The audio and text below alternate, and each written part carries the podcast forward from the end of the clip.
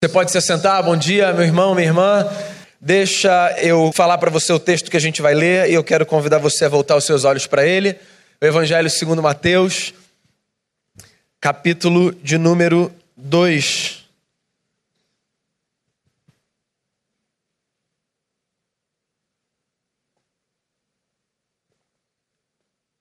Depois eu dou outros avisos mais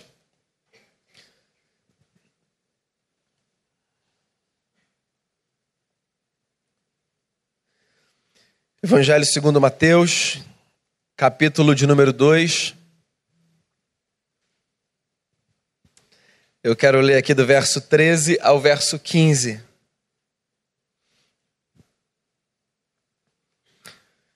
Diz assim a palavra: Tendo eles partido, eis que apareceu um anjo do Senhor a José em sonho e disse: Dispõe-te toma o menino e sua mãe, foge para o Egito e permanece lá até que eu te avise. Porque Herodes há de procurar o menino para o matar. Dispondo-se ele, tomou de noite o menino e sua mãe e partiu para o Egito. E lá ficou até a morte de Herodes, para que se cumprisse o que fora dito pelo Senhor, por intermédio do profeta: Do Egito chamei o meu filho. Senhor, a tua palavra sempre inspira a nossa caminhada e eu te peço que nessa manhã não seja diferente. Que ao lermos o texto e ao refletirmos sobre o texto, que a nossa vida seja inspirada da maneira que for necessário, que o nosso coração seja ou confrontado, ou abraçado, o que quer que nós precisemos receber nessa manhã, como palavra do Senhor para a nossa vida, que assim aconteça e que ao final dessa celebração a gente tem a sensação de que alguma coisa aconteceu com a gente por causa da palavra do Senhor. Eu peço ao Senhor mais uma vez perdão pelos nossos pecados e peço que nesse momento o Senhor nos fale de forma bela, profunda, como o Senhor é capaz de fazer. Te agradeço por cada pessoa aqui, por quem ouvirá em algum momento essa mensagem e peço então que o Senhor nos conduza em nome de Jesus. Amém. Muito bem, eu acho que um desejo de muita gente é o desejo de passar uma temporada, ou por que não, o resto da sua vida numa cultura distante, num outro país, aprendendo outra língua, vivendo outra realidade. Geralmente esse é o sonho de adolescentes que querem fazer um intercâmbio, que querem é, consolidar o domínio de um idioma, que querem conhecer uma cultura, viver uma experiência longe da casa dos pais. No Brasil, nesse momento, esse é o sonho de muito mais gente do que apenas dos adolescentes. Né? Vamos sair desse negócio. Não dá mais. Para onde a gente pode ir? Onde a gente pode recomeçar a vida? Eu sou um camarada extremamente favorável a essa experiência. Eu acho que a gente ganha na cultura que a gente adquire, nas trocas, na leitura de mundo que a gente faz. Mas sabe de uma coisa? Um negócio é você sair da sua terra ir para uma terra distante como resultado da sua escolha voluntária, projeto seu, sonho seu.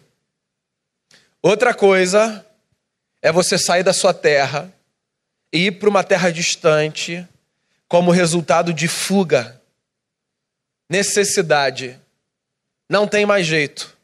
Precisamos sair daqui. A gente pode estar falando do melhor lugar do mundo, o maior IDH, com as melhores condições de vida, sair da sua terra sem que isso seja uma escolha sua, nem sempre é uma coisa muito bacana. Na verdade, no geral, é ruim demais. Por que eu estou fazendo esse preâmbulo? Porque isso tudo diz respeito a uma fase da vida de Jesus de Nazaré que geralmente nos passa despercebida nas nossas leituras. Nós falamos do nascimento de Jesus, nós falamos dessa adolescência, assim pelo menos nós chamaríamos, mas do início da vida adulta de Jesus, discutindo com os doutores no templo. Nós falamos da vida de Jesus como um mestre em Israel. Mas geralmente nós deixamos de lado um episódio da primeira infância de Jesus, que é um episódio muito profundo na maneira como nos toca e como toca a história de muita gente que vive dilemas muito parecidos. Nós estamos conversando nesse mês de dezembro, não podia ser diferente, sobre histórias do Natal, ou sobre a história do Natal a partir de perspectivas diferentes. E hoje eu quero falar sobre o escândalo do Natal, não apenas pelo fato de o Natal nos lembrar, como a Juliana mencionou aqui no louvor, que Deus, o Eterno, tomou forma na história e se limitou fisicamente, geograficamente, mas eu quero falar sobre o Natal como o escândalo de um Deus que precisa se refugiar. Sim, o Natal não é apenas a notícia de que o amor de Deus é tão grande que ele se condiciona ao lugar de um ser humano, sendo ele o criador de todas as coisas. O Natal também é a notícia escandalosa de que Deus se sujeita a situações aviltantes e humilhantes por amor. Uma delas a condição de viver como um refugiado numa terra que não era sua. O texto começa dizendo o seguinte para a gente: o texto começa dizendo que José foi visitado em sonho pelo Senhor e recebeu um recado que era o de que ele deveria fugir, porque ele corria riscos com a sua família. Deixa eu fazer um preâmbulo aqui. Eu ainda me espanto com a expansão da maldade entre os homens nas nossas relações, né? É engraçado porque, por um lado, a gente não devia mais nem se espantar com isso, o que é trágico. Mas assim, a gente lida com a maldade numa intensidade tão grande, num volume tão grande, em proporções tão assustadoras, que, por um lado, ela já devia ter ocupado o lugar comum, e eu acho até que já ocupou. Sabe? A gente passa por cenas que retratam maldade nas suas múltiplas formas, e a gente já nem se espanta tanto, né? Há coisas que fazem parte, por exemplo, do nosso cotidiano, nós que vivemos aqui no Rio de Janeiro, que talvez espantariam e tirariam a fome e o sono de pessoas que vivem em outros lugares, mas que não alteram, assim, por cinco minutos, o estado da nossa consciência. Eu não sei se isso é bom ou se é ruim. Eu sei que isso é uma espécie de defesa, senão a gente não vive, mas por outro lado, nossa, que ponto a gente chegou como humanidade? Mesmo assim, vivendo num contexto como o nosso, eu preciso reconhecer que há cenas de maldade que são escandalosas ao extremo. Então você já deve ter ouvido ou lido é, notícias similares a essas que eu vou passar. Você abre lá um portal qualquer de notícia e vem uma manchete: pai mata filho de um ano por ciúme da ex-mulher. Embrulha, né, o estômago. Aí você vê outra notícia que diz assim: é, mulher vestida de médica ou de enfermeira entra na maternidade e leva um bebê sequestrado. Embrulha, né? Porque assim, por mais que a gente esteja habituado em alguma medida com a maldade, há níveis de malignidade, porque eu não consigo chamar isso de outra coisa senão de malignidade, que são assim assustadores, para além da conta. Sabe por que eu estou falando isso? Porque esse texto é um texto que nos coloca diante de uma dessas manchetes. Essa notícia que Mateus conta equivaleria a uma notícia que eu acabei de dar a você, que aparece nos nossos portais. O que aconteceu foi o seguinte: se você não está habituado com a história. Naquele tempo, a Palestina vivia debaixo do domínio do império, mas porque o império era muito organizado, aquela região, habitada pelos judeus, vivia sob o governo de Herodes, Herodes o Grande que governou aquela região de 37 antes de Cristo até 4 depois de Cristo. Esse homem era um homem maligno. Ele matou a sua família, ele matou um sem número de rabinos, e ele estava disposto a matar quem quer que fosse, para que ele não perdesse o seu posto naquele lugar. O texto que eu li não diz isso, mas o texto que antecede esse texto mostra exatamente isso. Herodes ouviu que um novo rei dos judeus nasceria. Ele era rei dos judeus. Ele sabia que não pegava bem se dirigir a magos dizendo assim: Olha só, me falem onde esse menino nascerá, porque eu quero matar esse menino. Então ele monta todo um plano e ele diz assim: Me digam onde esse menino vai nascer, porque eu também quero levar presentes para esse menino. O texto fala para a gente que os magos foram advertidos por anjos a não voltarem ao caminho de Herodes, porque Herodes queria, na verdade, matar o menino Jesus. E os magos fazem o seu caminho por outra rota. Mas Herodes era o governador, o rei daquela gente. Como é que ele não ia saber da notícia? Ele fica furioso. E ele manda matar na cidade de Belém todos os meninos com menos de dois anos. Imagina você viver num regime onde todas as crianças com menos de dois anos que vivem numa cidade serão mortas pelo decreto de um louco de um homem maligno que diz assim: já que eu não consegui achar um menino, nenhum menino vai viver nessa terra. A história, segundo a Bíblia, ela é cheia de fatos que não se explicam de uma perspectiva pós-iluminista, muito lógica, com categorias modernas. Porque o que a narrativa diz para a gente é que, diante desse projeto maligno de Herodes, José, pai do menino Jesus, recebe em sonho a visita de um anjo que o adverte quanto ao projeto do rei. E que então diz assim a José: José, pegue a sua mulher Maria, pegue o seu filho Jesus e vá para o Egito. Semana passada, se você estava aqui ou se você ouviu a mensagem em algum momento, eu falei sobre quão tênue é a linha que separa a escuta da voz de Deus do desejo da nossa consciência, né? É muito tênue. Eu queria reforçar esse discurso hoje. Porque o que o texto diz para a gente é que José foi visitado por Deus num sonho.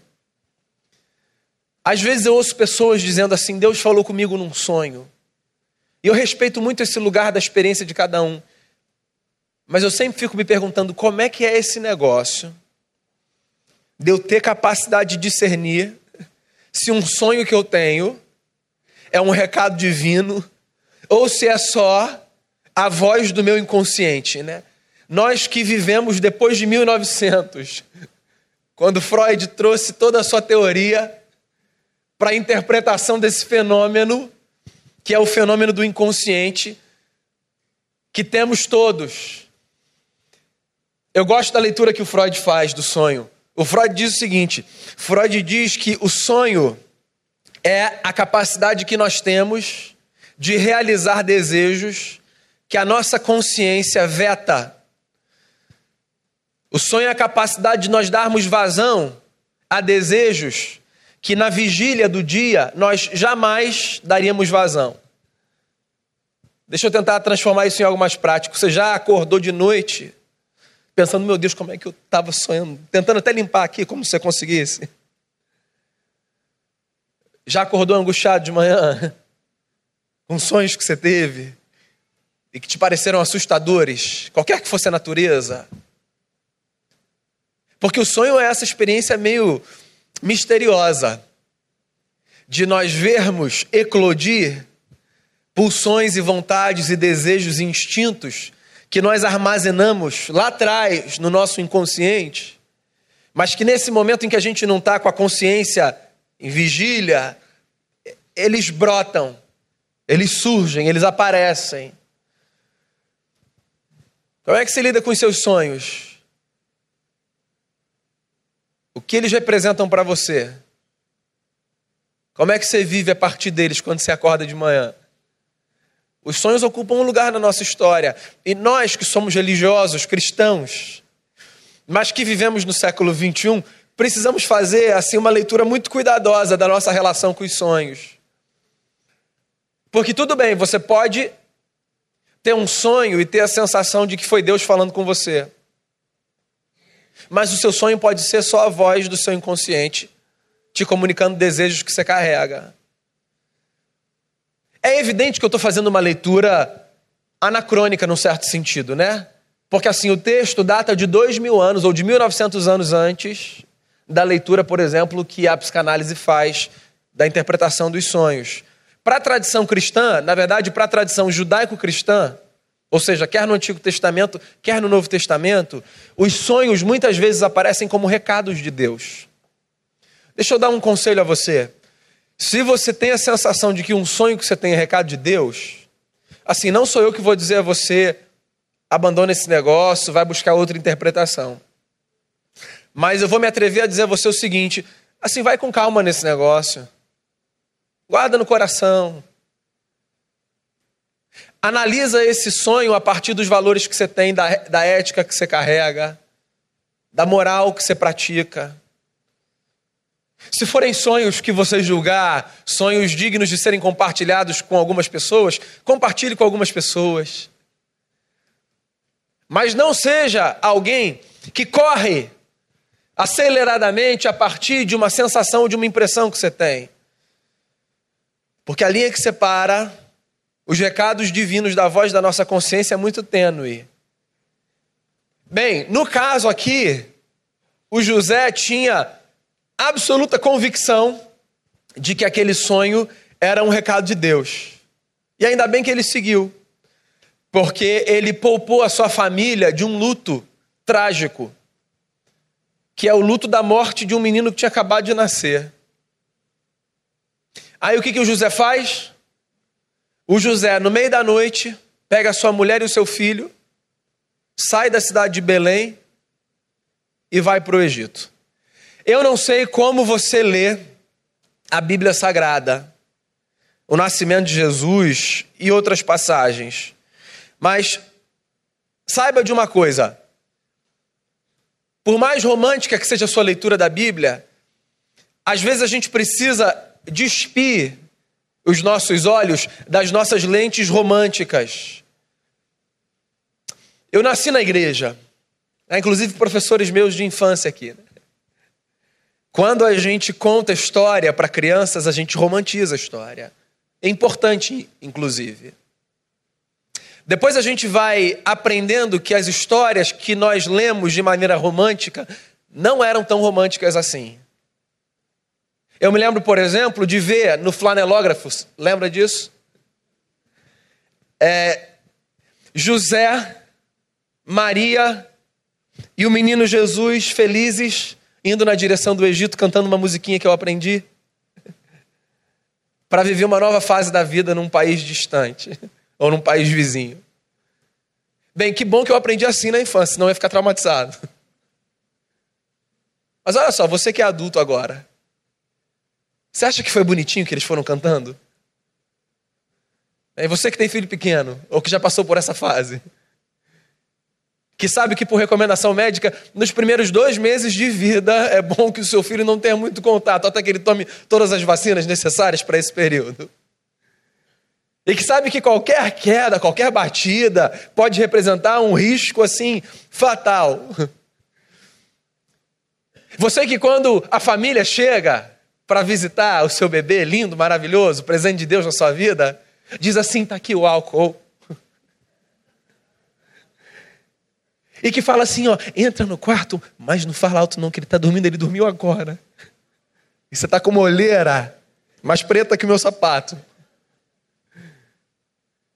Imagina o José e a Maria, que pegaram um menino recém-nascido, saíram de uma cidade em Israel e foram para o país vizinho. Porque eles tiveram que fugir da malignidade de um governador louco que queria matar o seu filho. Todos os meninos pagaram a conta de Belém, mas eles queriam matar o seu filho. Fugir de quem não tem poder já tira o nosso sono. Imagina fugir do rei. Quem não quer ser, numa sociedade, o sujeito que ganha mérito junto ao rei, porque foi o X9 que disse assim, ó, tá ali, não fala que foi eu não, mas ó, tô aqui, tá vendo que é fechamento. Foi assim que Jesus viveu os dois primeiros anos da sua vida. Sabe aquele negócio de amigos desde a barriga da mãe? Acho que Jesus nunca teve essa foto. Sim, porque os dois primeiros anos foram outra terra. Sabe aquele negócio, mãe, mais do que pai? De ligar para a mãe ou para a sogra e dizer assim: pelo amor de Deus, só hoje, fica aqui. Coitada da Maria, nunca teve essa chance. Estava lá no Egito. Todo mundo em Belém, Nazaré. Jesus viveu os dois primeiros anos da sua vida ouvindo os seus pais falarem aramaico né, na sua casa, mas ouvindo as crianças do bairro falar o egípcio antigo, né, a língua falada no Egito. Então, a gente precisa ler as histórias de maneira menos romântica. Sabe por quê? Porque eu acho, inclusive, que quando a gente consegue ler as histórias da Bíblia de maneira menos romântica, a gente percebe como é maior do que a gente imaginava o amor de Deus pela nossa vida. Porque um Deus que se sujeita a isso tudo deve ser de fato, um Deus que ama muito a raça que criou. Você sabe qual é a pergunta que eu me faço? Quando eu olho para a história de Jesus, não como eu suponho que ela tenha sido, de maneira romântica, mas como de fato ela foi? Pergunta que eu me faço é por que Deus, sendo Deus, não veio de outro jeito? Carruagem de fogo, descendo cheio de poder e de glória e de majestade. Por que Deus deita numa manjedoura? Por que Deus é acolhido por animais? Por que Deus passa nove meses no ventre de uma mulher? Por que Deus vive como um refugiado numa terra? Você sabe por que eu acho que Deus faz esse caminho? Porque o Deus que esses homens da Palestina apresentaram ao se encontrarem com Jesus de Nazaré vai na contramão de qualquer divindade no imaginário religioso. E é por isso que o Deus cristão, cristão me fascina tanto. Porque olha só, no imaginário religioso, Deus sempre esteve associado à força, a poder e a riqueza. Inclusive no imaginário religioso contemporâneo. Quem são os homens de Deus e as mulheres de Deus? No imaginário religioso contemporâneo. São as pessoas que carregam na sua vida demonstrações nítidas de prosperidade. Hoje, por exemplo, no cenário evangélico, em boa parte dele, a igreja evangélica hoje no Brasil deve, em boa parte, o seu crescimento a igrejas que têm como plataforma teológica a teologia da prosperidade. Então, isso significa que boa parte do evangelicalismo brasileiro hoje vê presença de Deus na vida a partir de estereótipo de prosperidade. Você é uma pessoa esclarecida e talvez nem considere essa relação que eu vou te dizer aqui. Mas saiba de um negócio: tem muita gente que chega aqui para conversar e que chega abismada porque não consegue perceber Deus na sua vida. Daí eu pergunto, mas então, desenvolve esse argumento aí. Por que, que você não consegue perceber Deus na sua vida? Você não consegue ter nas suas relações percepções de demonstração de amor? É isso? Você não consegue ver, por exemplo, é, a sua capacidade de ser resiliente diante das adversidades como um sinal da presença de Deus? Como é que você não percebe Deus? E aí, geralmente, o discurso dessas pessoas é o seguinte: não, não, não, eu não consigo ver Deus, porque assim, não anda, minha vida não anda. Assim, não vai, eu estou aqui investindo, ó. Então, Deus virou, para boa parte do evangelicalismo brasileiro, é, assim, a melhor estratégia de investimento. Eu vou lá, dou a minha contribuição e eu tenho certeza que ele vai multiplicar. Pensa boa parte do movimento evangélico.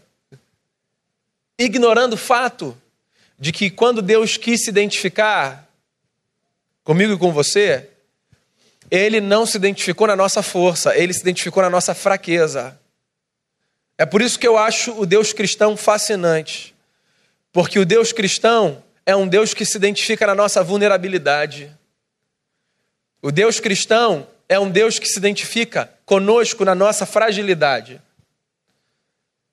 O Deus cristão é o Deus de quem eu me lembro quando, nos meus momentos mais difíceis, eu passo por aflições, e aí olho para o texto sagrado e penso assim: Deus sabe o que é isso.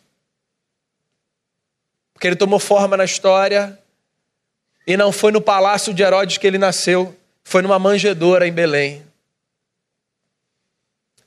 Eu acho que Deus chega da forma que chega para mostrar para a gente um ponto. Na contramão do imaginário religioso das divindades do mundo, existe um Deus que está mais preocupado com o sustento da nossa história, inclusive nos nossos momentos mais frágeis, do que preocupado em chancelar os nossos projetos de riqueza ou do que quer que seja. É por isso que qualquer um pode se identificar com ele. Porque ele não está apenas à disposição dos fortes, dos ricos e dos poderosos, que são capazes de olhar para o alto e dizer: Eu percebo como o Senhor me ama. Ele está na casa do fraco. Ele está na casa do oprimido. Ele está na casa do deprimido. Ele está na casa do que foge.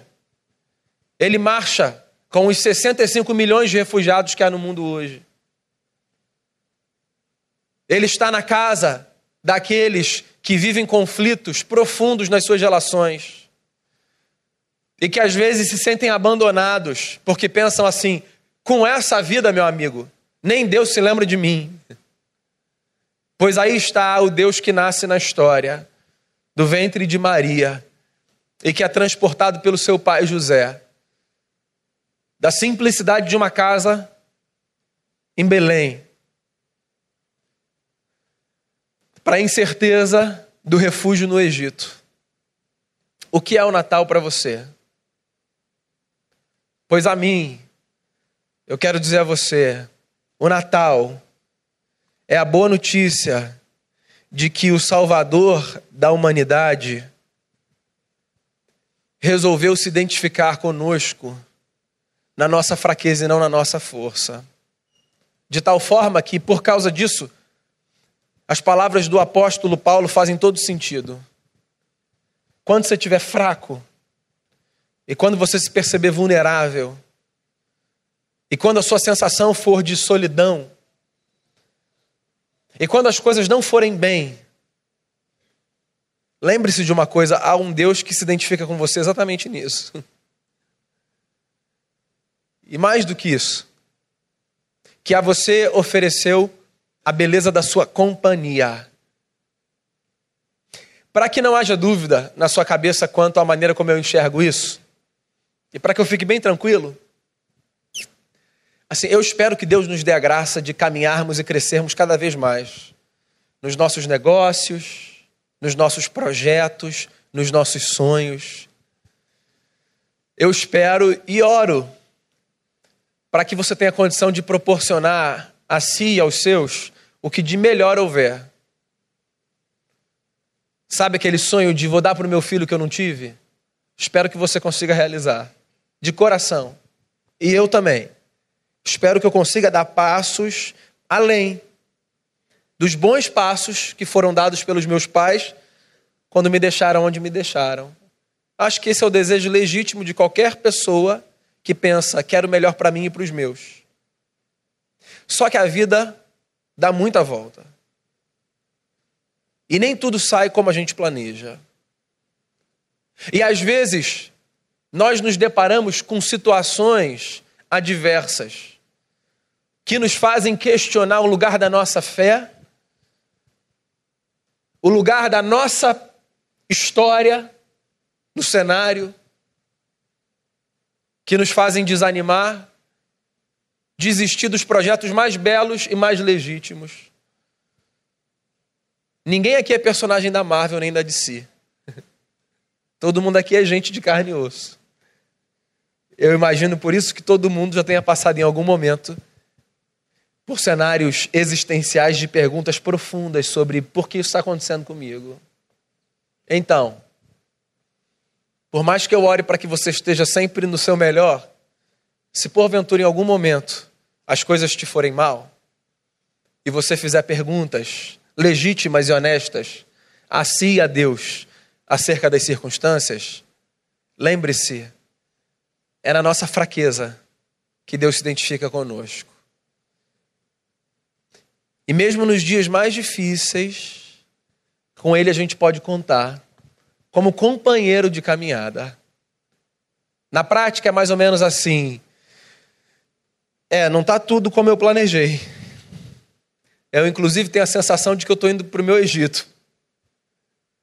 Mas, Deus, obrigado, viu, porque o Senhor está aqui. Eu acho que das coisas nobres que podem nos acontecer,